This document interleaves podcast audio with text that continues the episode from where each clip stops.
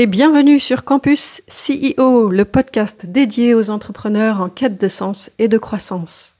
Parce qu'à l'ère du digital et de l'isolement, nous croyons plus que tout en la force de l'humain et du collectif.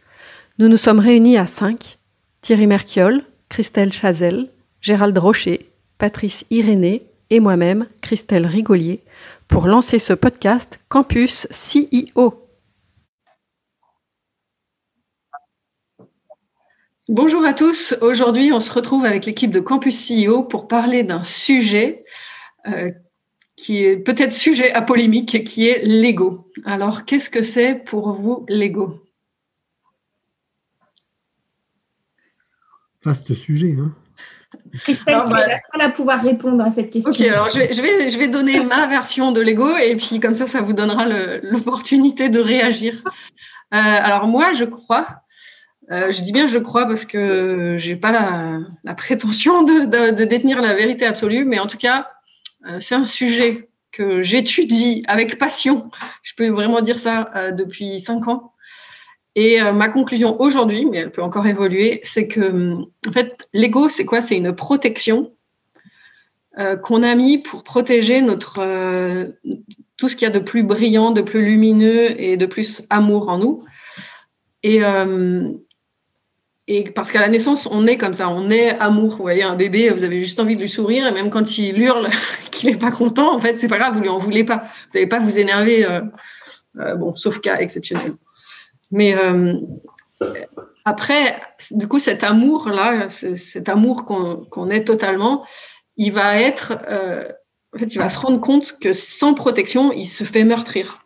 Et donc, on va chacun mettre, en fonction de notre histoire, en fonction de nos perceptions, j'insiste bien, ces perceptions, des, des égaux bien différents. Et alors, j'aime beaucoup euh, la vision de l'énéagramme pour, euh, parler de ça. Euh, et, en quelque sorte, l'énéagramme dit il y a neuf façons de se protéger, et donc neuf égaux différents.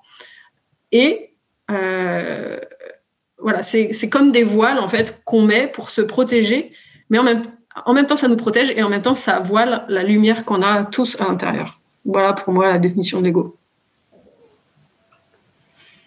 Et donc, pour moi, ce n'est pas. Qu'est-ce que ce n'est pas?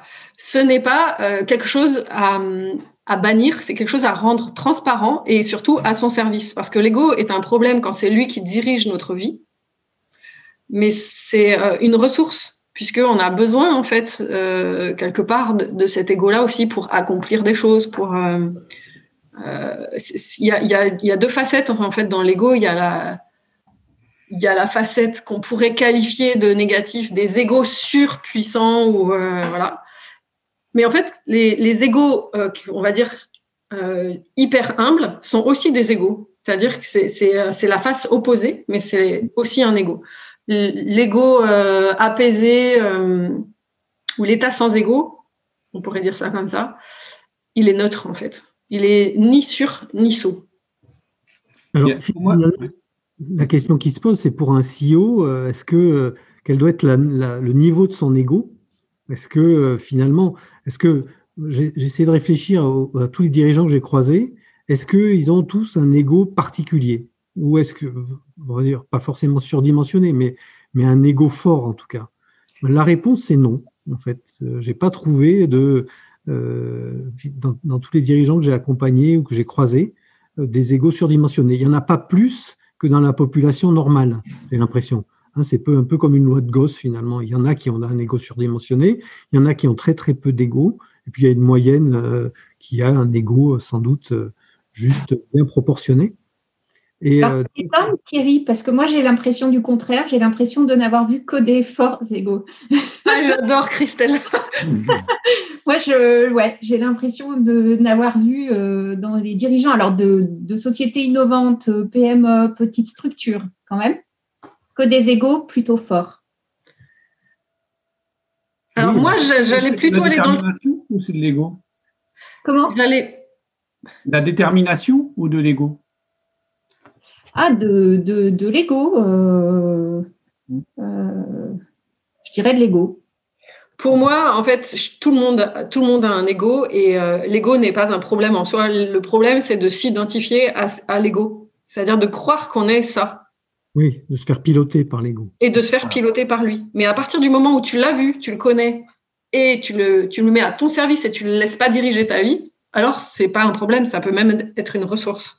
Et en tout cas, c'est du coup pour un dirigeant, c'est vraiment ça pour moi euh, l'essentiel du chemin, c'est de comprendre comment mon ego me fait réagir, parce que c'est ça, l'ego, il fait réagir, c'est-à-dire euh, il fait tout le temps réagir de la même façon, en quelque sorte.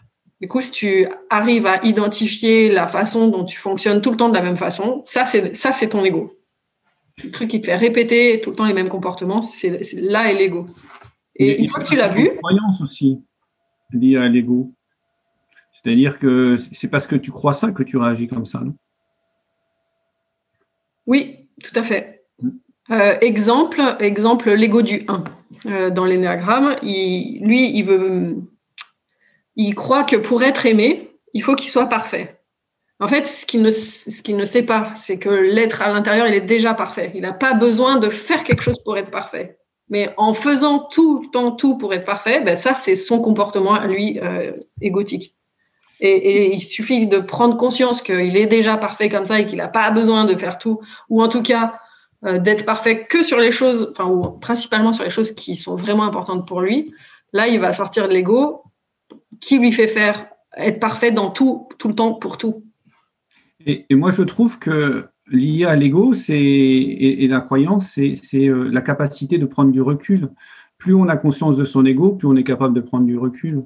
Et donc, euh, d'analyser euh, plutôt à, froid, ou du moins, je ne sais pas, avoir plus de, de maturité sur la décision à prendre.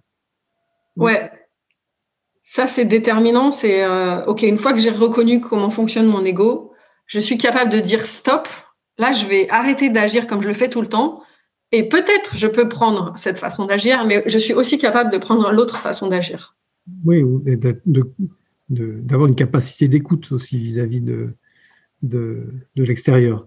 Le problème des gens qui ont effectivement des égaux un peu surdimensionnés, c'est qu'ils ils perdent cette capacité d'écoute, d'écoute de leurs euh, clients, d'écoute de leurs euh, collaborateurs et que du coup, ça les emmène vers, des, des endroits qui sont pas pertinents. D'ailleurs, souvenez-vous, on avait parlé du livre de Jim Collins qui s'appelle De la performance à l'excellence, et que des, une des caractéristiques principales du leader de niveau 5, c'est d'avoir une certaine humilité et donc de mettre un peu un mouchoir sur, sur un ego qui pourrait être surdimensionné.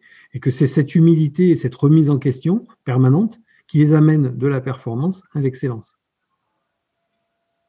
Mm. Et on peut le voir, Thierry, à l'inverse, c'est-à-dire euh, il peut y avoir aussi des profils euh, qui vont avoir voilà, un, ego plutôt euh, très très humble, trop humble, qui vont tout le temps faire passer les autres devant. Et, ça aussi, du coup, c'est un comportement égotique. Et lui, il a au contraire à prendre plus confiance en lui pour s'affranchir des mécanismes de son ego qui vont ben, lui faire faire se taire quand il y a quelque chose qui, est dit où il aurait peut-être dû exprimer sa parole. Mais alors finalement, sur la base de l'énéagramme, enfin, je ne sais pas si c'est une règle en soi, mais euh, on aurait neuf types d'ego. C'est ça? L'énéagramme dit ça. C'est une version. en fait, c'est une vision simplifiée parce que euh, parce que on est chacun unique et, notre ego, tu vois, c'est un peu un mélange de, de toutes ces peurs. Et puis il y en a d'autres et donc, de ce que je comprends, finalement, il peut y avoir des égaux faibles et des égaux forts, en fait. Exactement. Euh, et donc, Thierry, on a rencontré des populations euh, diverses. Mais euh, pour le coup, moi, la question que je me pose, c'est finalement, quand je dis que j'ai rencontré des égaux forts, je ne suis peut-être pas allée assez suffisamment loin dans l'analyse parce que quel type d'ego, en fait? Oui, mais moi, j'ai regardé aussi les femmes que j'ai accompagnées, les femmes créatrices d'entreprises, dirigeantes. Mais finalement, il y en a autant euh, enfin, qui, ont un ego fort, un ego faible, un ego euh, centré. Euh, je ne sais pas, mais en tout cas, j'ai pas vu moi de différence particulière. Ce que je sais, par contre, c'est que les gens avec qui, j'ai le plus de mal pour les accompagner, les, conseiller, les, les faire accoucher, ce sont ceux qui ont un ego surdimensionné. Voilà. Et alors là, il y a plus d'hommes, effectivement, que de femmes. Mais il y en a des femmes avec les égos surdimensionnés, j'en ai croisé.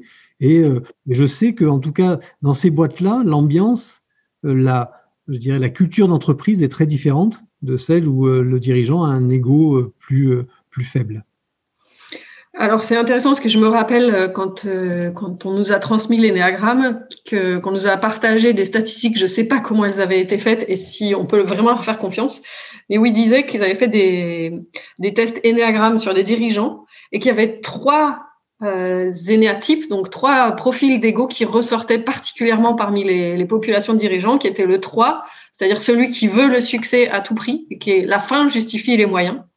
Euh, le 7, qui lui, euh, c'est le visionnaire, c'est euh, quelqu'un qui va être très dans le plaisir, mais euh, voilà, qui, qui a une vraie capacité de vision, euh, avec plein d'idées, euh, voilà. Et le 8, qui lui est l'autorité.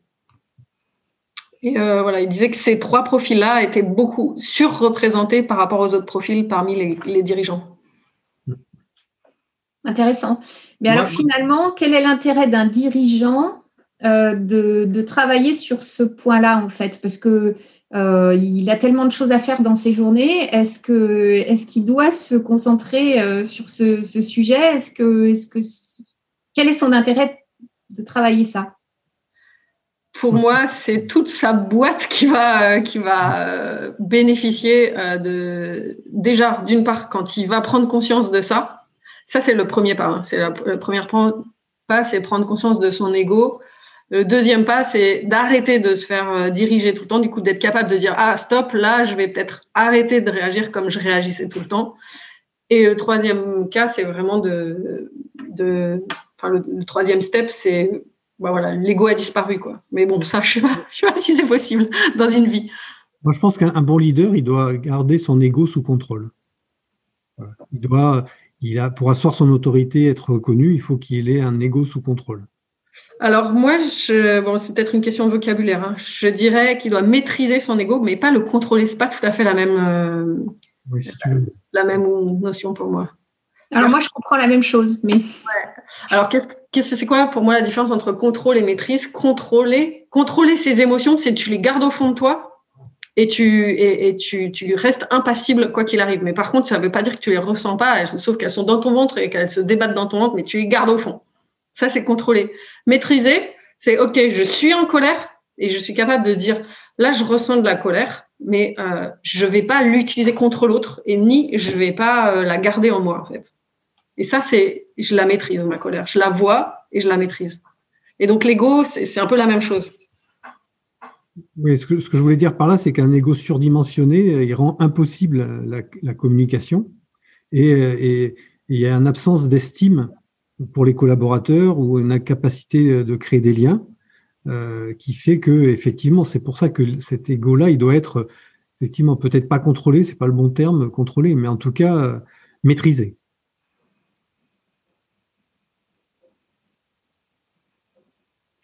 Ouais, alors je, pourrais, euh, pour donner un exemple, euh, parler d'un bah, cas personnel. Euh, d'une facette de mon ego qui est euh, euh, il faut rester en lien en fait. Euh, alors pour ceux qui ont écouté ma conférence, à la fin, je suis très heureuse de dire avec tout ce que m'a fait ma famille, je suis je, suis restée en lien et je n'ai jamais rompu le contact avec eux, je crois, je dis. en fait, ça c'est mon ego. C'est mon ego qui me fait ça. Pourquoi? Parce que mon ego, l'illusion de l'ego, c'est de croire qu'on est séparé. En tout cas, on a on a tous des représentations différentes, hein, comme comme le dit l'énagramme. Et, euh, et, moi, je vis le manque d'unité. Et donc, je veux faire tout pour qu'on reste euh, comme ça, en lien, etc. Mais ça, c'est le comportement de l'ego qui, fait ça. Et du coup, j'ai, enfin, en tout cas, j'ai compris euh, que parfois, j'ai à accepter et, et, ne pas chercher tout le temps à connecter avec l'autre. L'autre, parfois, il n'a pas envie, en fait. Et c'est, euh, voilà sortir de mon ego, pour moi, ça passe par là. Ça, passe par euh, accepter que l'autre, il n'a pas forcément envie de communiquer avec toi. Et, je suis d'accord avec l'idée d'acceptation parce que euh, souvent dans, dans, l'ego, c'est qu'on veut, vraiment avoir raison à tout prix, j'ai l'impression.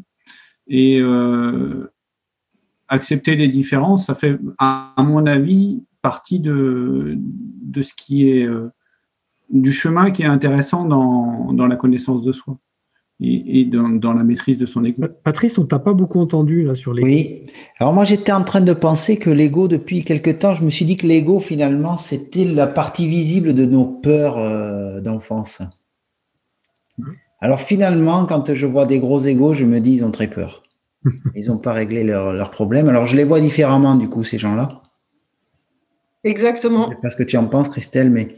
exactement ça, c'est les parts. je les vois très différemment et je suis presque triste pour eux, alors que des fois, des, des, super dimensionnés en ego et en testostérone, je parle pour certains dirigeants masculins, euh, bon voilà, c'est c'est impressionnant, quoi. Mais en fait, dire que c'est un petit garçon, en fait, c'est.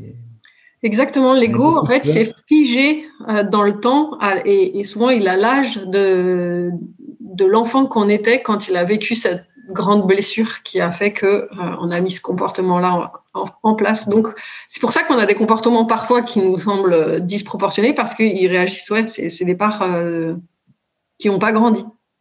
Et du coup, j'avais fait un post il n'y a, pas très longtemps, mais je crois vraiment que le but du coup d'un dirigeant, mais euh, de, tous, c'est pas forcément, alors là ça va peut-être choquer, mais de, de, réussir ou de, ou de, de développer sa boîte, mais c'est de devenir complet. Et en devenant complet, il va atteindre ce qu'il ce souhaite le plus, c'est-à-dire développer sa boîte, la réussite. Hmm.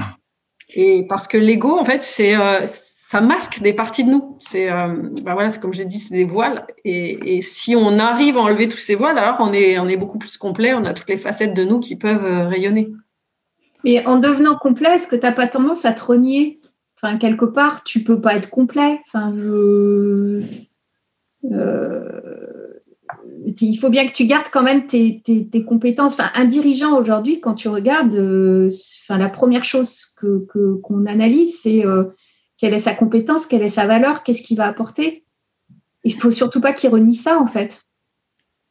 Ah oui, je suis totalement d'accord avec ce que tu viens de dire. Du coup, il y a un endroit où on ne s'est pas compris, peut-être. Ah, euh, parce que moi, le fait d'être complet, ça, veut dire que tu, tu, développes toutes les, toutes les facettes. Mais développer toutes les facettes, c'est tellement. Ah oui, non, alors ouais, en effet, qu'est-ce que ça veut dire être complet? Être complet, ça veut dire récupérer toutes les parties de toi qui sont restées dans le passé, qui sont restées bloquées à cet âge enfantin.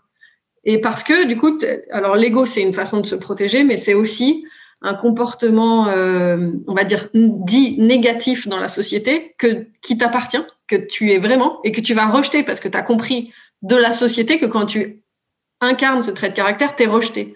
Mais du coup, ça, c'est l'ego que, et, tu as récupéré cette partie de toi en l'aimant, en fait. OK, je, exemple, je suis égoïste. Bon, bah, OK. Je suis égoïste et c'est pas en essayant de ne pas être égoïste euh, que, je, que je vais. Euh, tu vois, ça, c'est ça, c'est contrôler son ego. Euh, ok, prenons un exemple. je suis égoïste.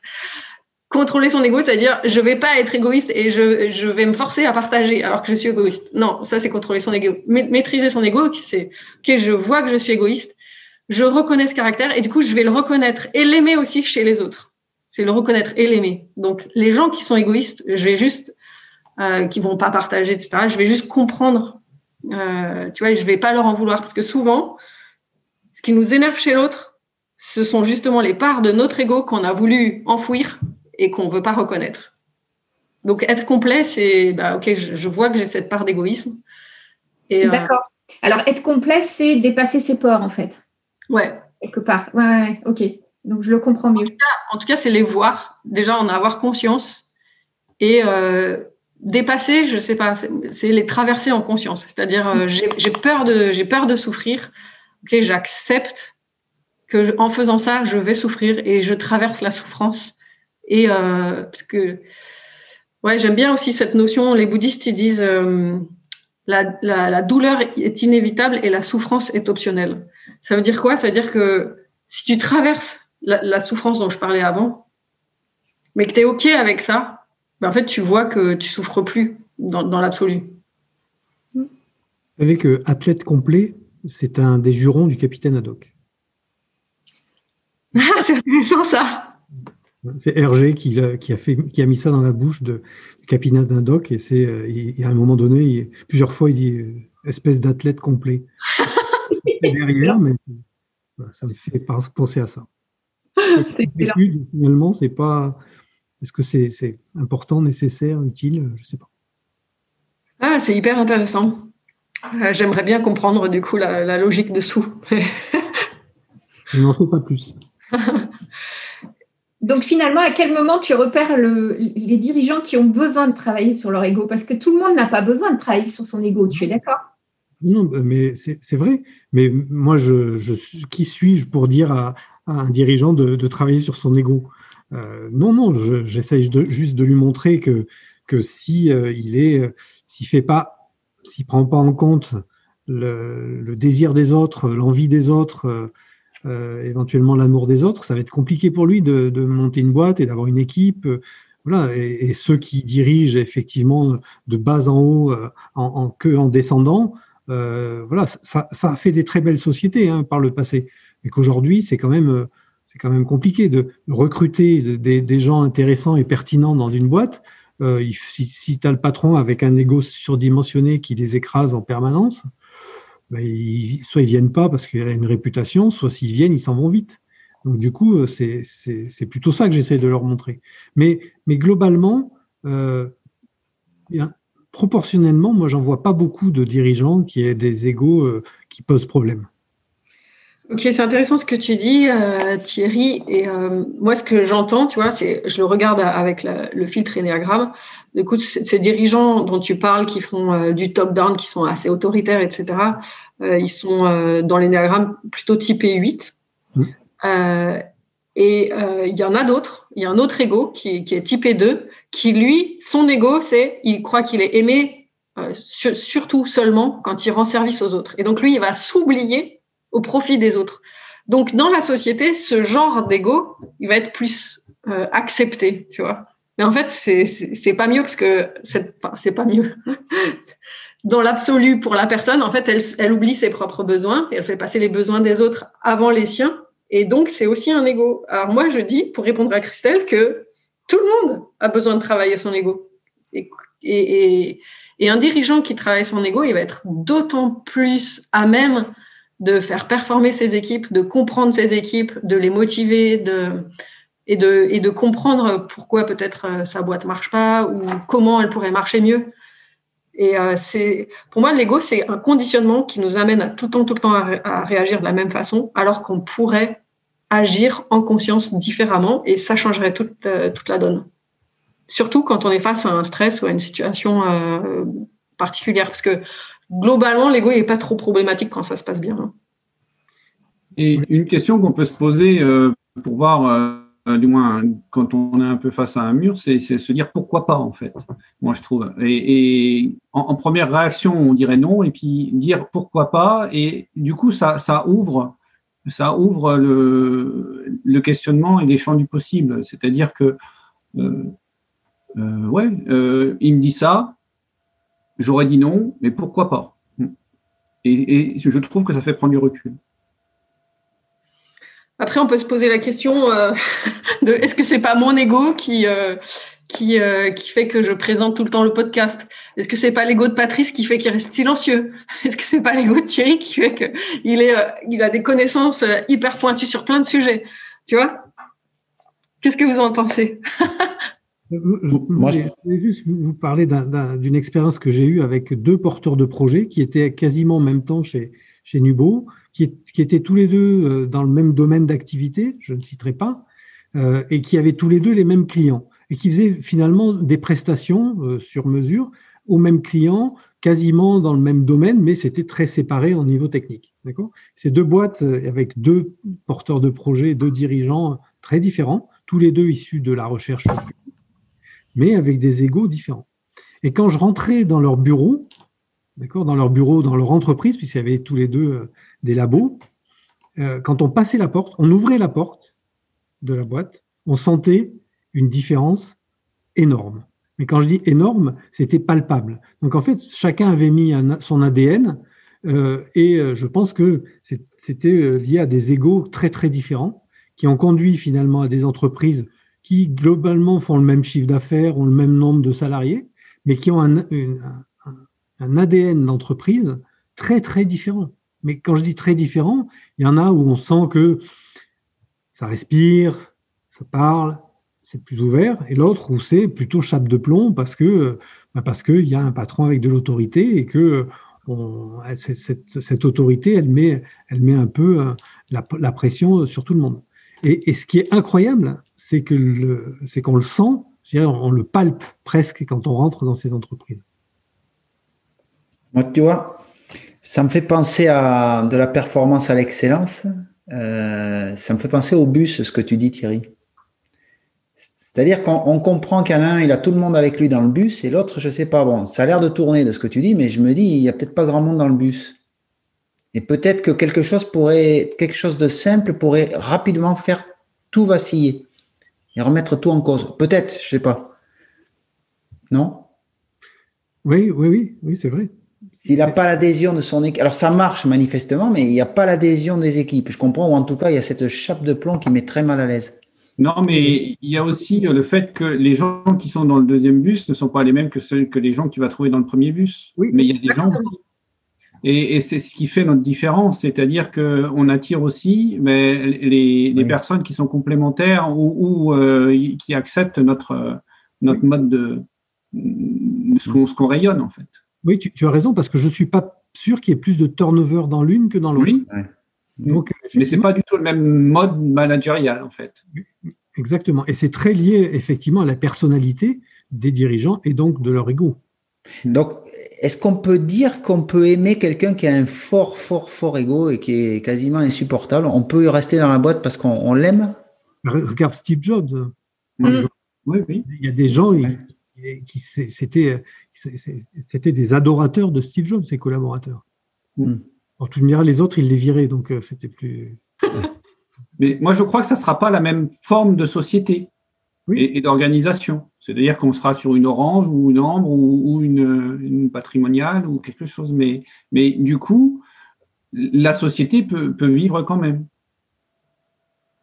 Et alors, pour un dirigeant, vous, parliez tout à l'heure, c'est quoi l'intérêt, enfin, ta question, Christelle, de, travailler son ego pour un dirigeant Et pour moi, c'est d'incarner euh, de devenir complet et du coup d'incarner son propre leadership avec toute la lumière qu'il représente parce que euh, voilà l'énéagramme même le, on pourrait dire le profil du 8 que Thierry tu cites en exemple on va dire euh, euh, plutôt de avec une connotation un peu difficile.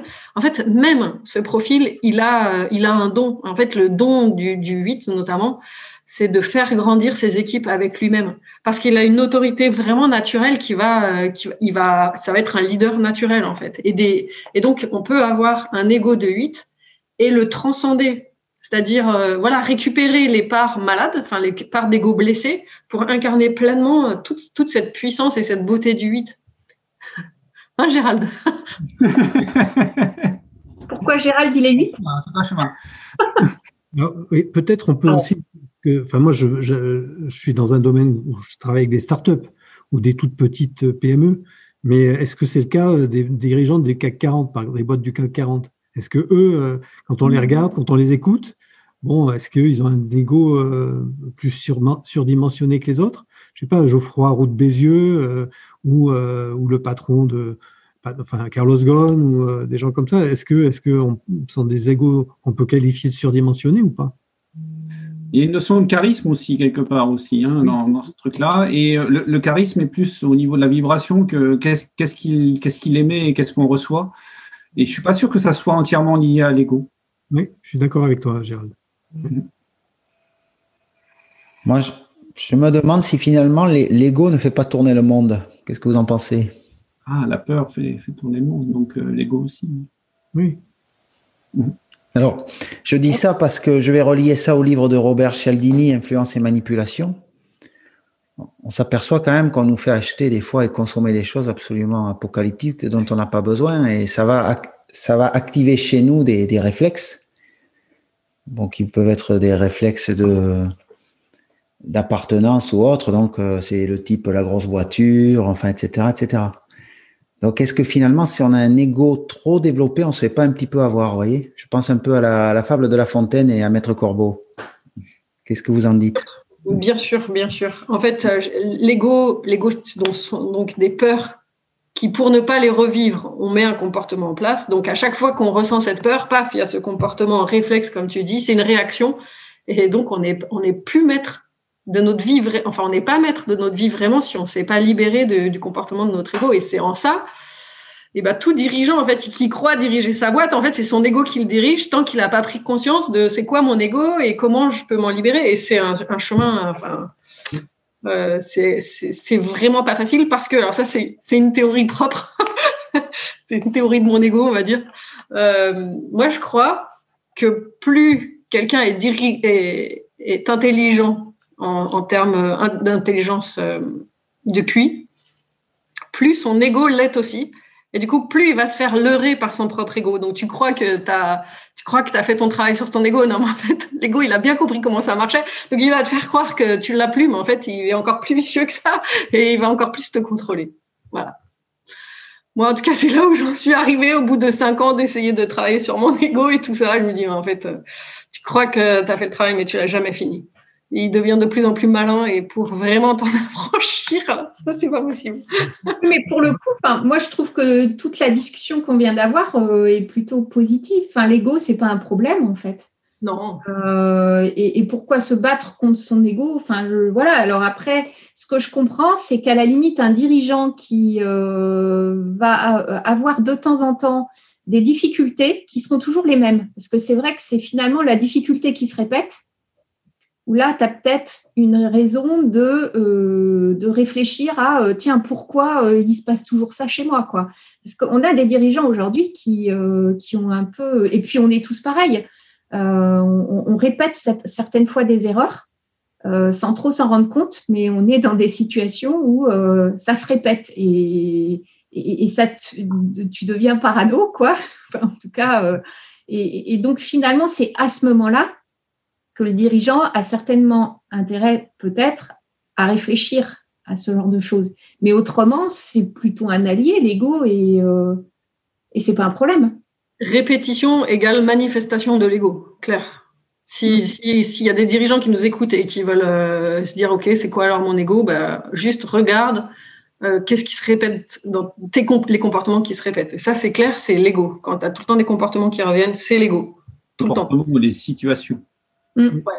Et, se battre contre son ego, mais surtout pas en fait. Le chemin, c'est de le voir et de l'aimer. Et quand tu l'aimes, le comportement, on va dire, que tu as envie de te débarrasser, il disparaît. Mais tu es obligé de. Tu peux pas le faire disparaître comme ça. D'abord, tu es obligé de l'aimer. et c'est ce qui va te faire aimer les autres aussi. Mm. Parce que tu vas aimer tes parties noires, tes parties de, de tes ombres, et donc tu vas aussi être OK avec celles des autres.